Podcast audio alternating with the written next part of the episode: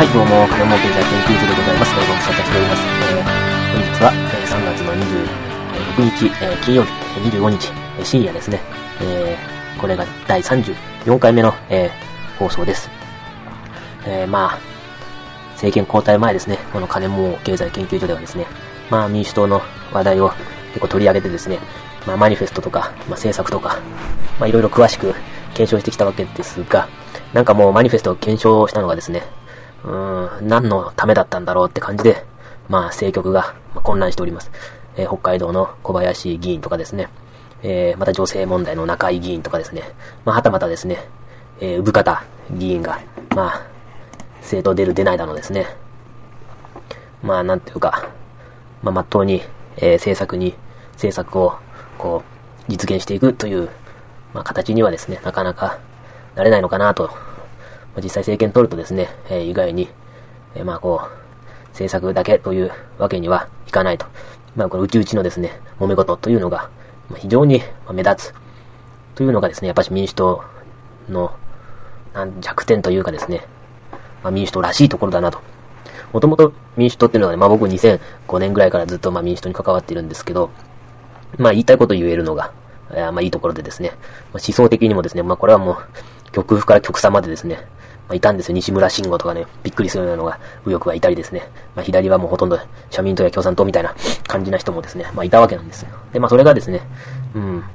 うん、まあなんつうんだろう、政権を取ろうとか、まあ、反自民という形でですね、まあ、まとまってたんですね。政権取るというよりは、まあ、反自民党、うん、自民党を倒せみたいな、とりあえず政権交代だみたいな、えー、まあ、長期政権は良くないだろうという形でですね、まあ、まとまってたのがですね、まあ、民主党だったんです。まあ、それが、まあ、政権取れるって言われるぐらいになってからですかね、まあ、非常にですね、まあ、こう、息苦しくなったと。その息苦しさに耐えられなさそうなのが、まあ、産方氏とかですね、前原、えー、大臣とか、まあ、そんなところが今、こう、まあ、反発しているっていうのではないでしょうか。まあまたですね、これはね、まあ民主党の人ね、民主党の、まあ、市議会議員に聞いた話なんですけどね。まあなんかね、県、県議とかからね、圧力かけてくるらしいんですね、これが。うん。まあ前にもここでお話ししましたけど、まあ民主党のですね、この地方の、えー、組織がどうなってるのかというと、まあ300小選挙区がありましてですね、あまあその前にまあ民主党本部っていうのがありますよね。まあこれはもちろん小沢幹事長がですね、えーえー、まあ、代表している民主党本部があって、まあ、その下にですね、各県連っていうのがあるんですね。まあ、神奈川県連とかですね、えー、千葉県連とか、えー、まあ、沖縄県連とか、まあ、あると。で、まあ、その下にですね、今度各支部っていうのがあるんです。支部っていうのは、まあ、300小選挙区の、えー、そこの衆議院候補者ですね。えー、衆議院、もしくは次の衆議院候補者がですね、支部長というのをやっててですね、まあ、その支部っていうのはまあ大体大きいですから、その市の支部の中にですね、所属しているのがですね、まあ各地方議員、えー、県議でありですね、市議会議員であると。でまあ一応市議会議員より県議会議員の方が偉いみたいな形にはなってんですよね。まあ横浜を除いて。横浜の場合は別でですね、えー、神奈川県議会議員なんかよりも横浜市議会議員の方が、まあ偉いと。まあ人口とかですね、予算規模とかも見て、まあ偉いという逆転現象。大阪もそうなのかな？逆転現象起きてるんですが、まあ普通のところはですね、市議会議員、区議会議員、まあ、町議会議員とか村議会議員というのはですね、まあ、県議会議員の下ですね、下という風になってるわけなんです。で、まあ、そこでですね、えー、民主党推薦の首長、えー、市長とかですね、えー、なんだろう、県知事とかいうのは、まあ、首長って言われるんですね、首。うん、あの、ネックですね、ネック。首の、えー、長って書いて首長って言うんですが、まあ、そこでまあ民主党が推薦する首長っていうのをですね、まあ、出すわけなんです。それでまあ、当選させるんですけどね、まあ、某市議会議員が言うにはですね、その県議会議員、えー、まあ、上司的なですね、県議会議員とですね、まあ、首長がですね、まあ、こいつらがつるんでるわけですよ。うん、まあ、市議会議員としてはですね、まあ、別に、市長に恨みもないけど別に県議に恨みもないんでですね、まあ普通に仕事してるだけなんですけどね、予算委員会とかあるじゃないですか。そうするとね、まあ県議からですね、こう脅しがかかるわけなんですよ。えー、何々くんとか、あの、うちの推薦首長が出した予算に反対しちゃいけないよみたいな感じでですね、うん。まあ、市議会議員とすれば予算に反対するもしないもですね、まあ、審議もしてないのでですね、まあ、そんなことは何とも言えませんよみたいな話するとですね、まあ、推薦首長だからですね、まあ、何々君、まあ、推薦首長の出した予算に、えー、を反対するということは、まあ、これは倫理委員会に、えー、かけることになるが、その辺は覚悟しておきたまえみたいな感じでですね、まあ、県議から言われたと。うん。まあ、でもね、でもですね、まあ、そんな、えー、倫理委員会にかけるとかですね、そんな規約はね、まあ、ないんですよね。うん。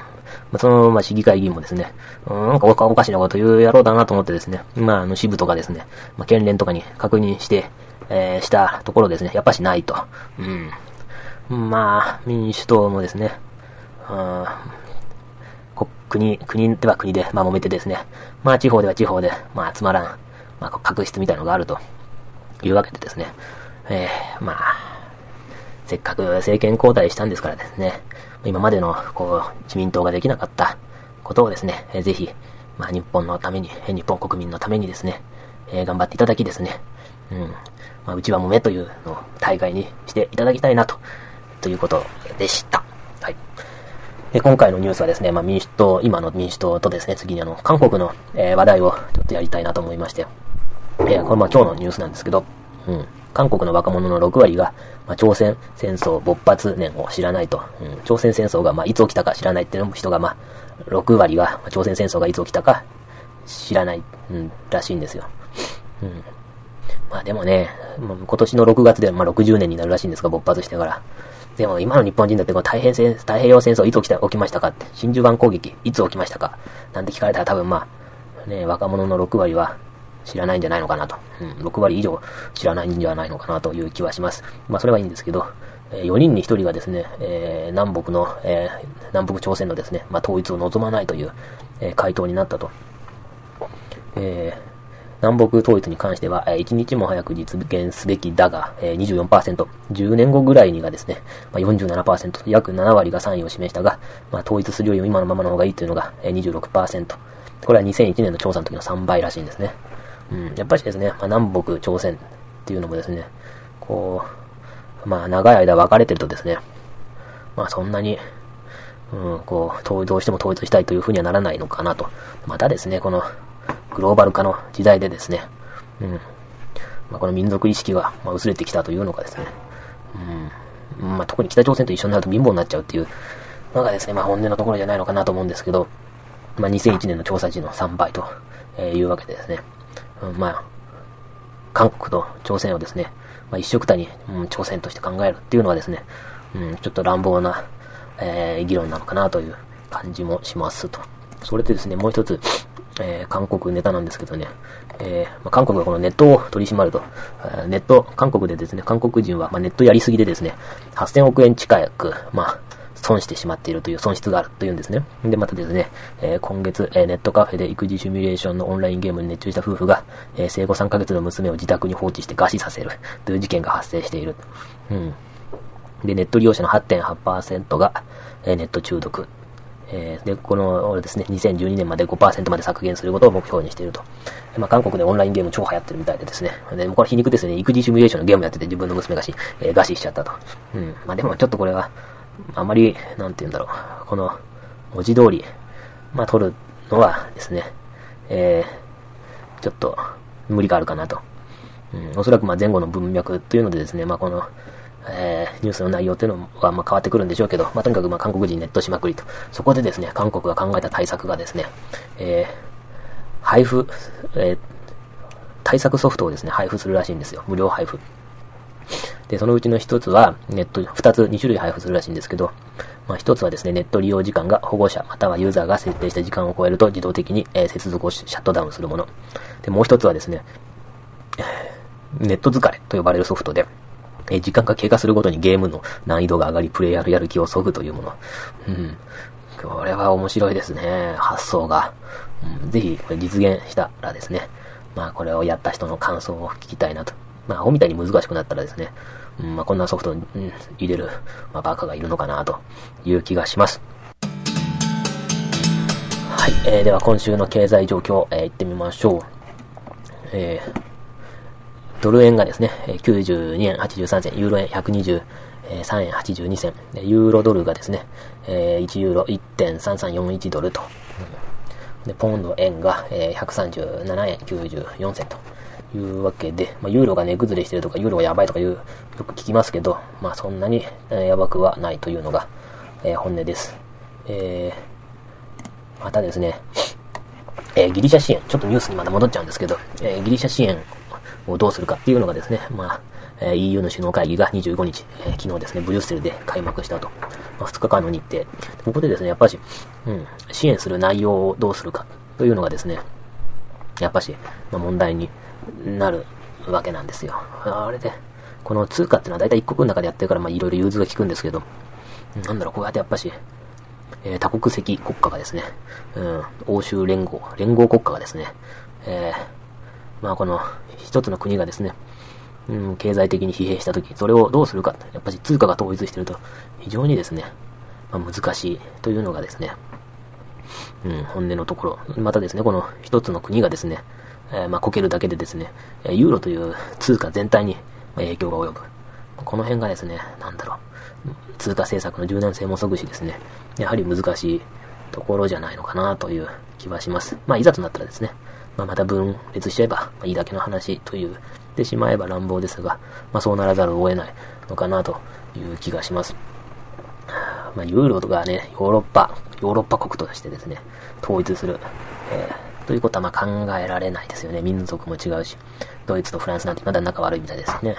うん。まあ、これは経済的に、まあ、金になりそう、儲かりそうだから、まあ、ヨーロッパとしてですね、一、一丸となって、えー、対アメリカに、アメリカとかですね、アジアに対抗しようっていう考えはわかるんですけど、うん、やっぱしでも、それだけだと無理があるのかなと。まあ、民主党がですね、えー、一丸となって自民党に対抗しようって言ってた時はいいんですが、まあ、それが終わるとですね、まあ、分裂するみたいな形でですね、まあ、これもグローバル化が進んでですね、まあ、ヨーロッパ、アメリカ、えー、アジアという枠組みが、えー、無力化というか、まあ、無効になってしまえばですね、ユーロとしてヨーロッパが団結するという意義もまたですね、無効になってしまうんじゃないのかなというふうに思います。えー、それでですね、え石油、えー、1バレル、81ドル36セント、金がですね、えー、3000、これは、えー、1キログラム、あ、1グラム、1グラム、えー、3407円と。うん、金もなんかじわじわ上がってくるきますよね。で、また、えっ、ー、と、日経平均、えー、昨日の終値が、10、えー、1万、えー、1万828円85銭と。えー、そしてですね、ニューヨークダウ、これ今ちょうど取引してますよね。えー、1万942ドル79セント、ついにニューヨークダウにですね、ダウがですね、まあ、日経平均を抜いてしまったと。昔は1000円ぐらい、昔つっても、ほんの数ヶ月前までは1000円ぐらいの差でですね、日本の方が有利だったんですが、まあそれも続かずといったところでしょうか。はい。では、久しぶりの金儲経済研究所、えこのぐらいにしましてですね、えー、またですね、えー